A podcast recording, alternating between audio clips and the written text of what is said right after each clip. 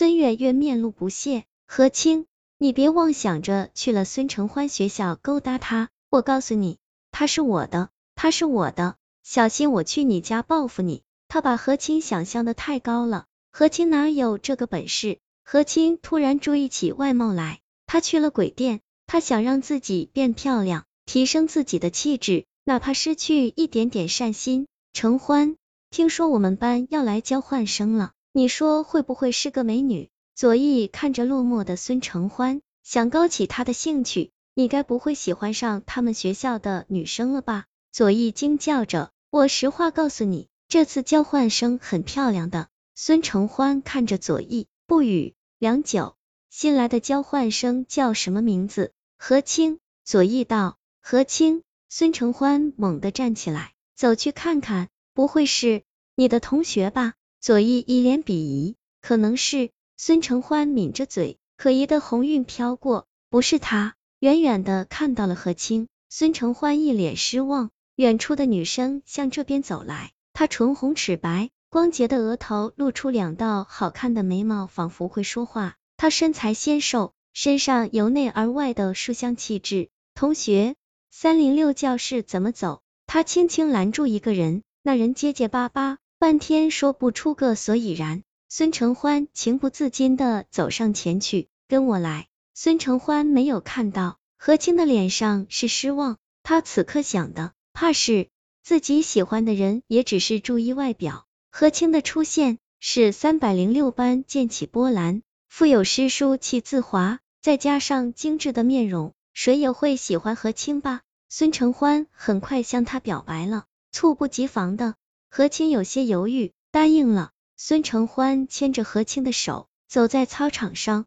突然，孙承欢看着何清，我以前也认识一个朋友，和你一样的名字，他很善良，我很喜欢他，可他不在了，他在另一所学校。何清哑然，他喜欢过他，我真的很喜欢，很喜欢他，很喜欢他的善良，现在依然喜欢，我们分手吧。何清愣住了，他真想解释，他就是那个他喜欢的何清。可是他不善良了。孙承欢离开了，何清一个人漫步在操场，回忆着同孙承欢的点点滴滴。孙承欢是一个很热情的人，当初遇到自己也能说几句话，可自从他成了他的女朋友，他很少说话，甚至有些沉默寡言。何清去了鬼店，能把我的善良还给我吗？何清低声道。女人手里夹着一根细长的香烟。他眉目张扬，得到自己想要的东西了。女人轻笑，这么些年来，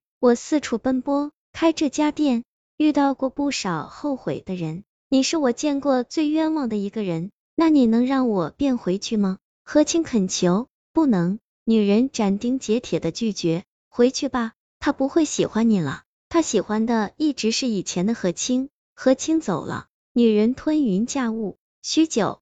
店里又来了一位客人，正是孙承欢。你是我见过最冤枉的一个男孩。女人望着他，轻笑。何清一直喜欢你，你知道吗？所以你根本不必为了得到他的喜欢，不必为了见到他而失去自己的开朗。孙承欢失落的走出门去。女人看着他，突然高声道：“你的契约还没有生效，你不必因为自己沉默担心何清不喜欢你。”孙承欢转过身来，眼睛里放出光彩。孙承欢自始至终都知道，他是何清心中的太阳，他才会喜欢他，所以他害怕。可如今，孙承欢又追回了何清，两人恩恩爱爱，好不幸福。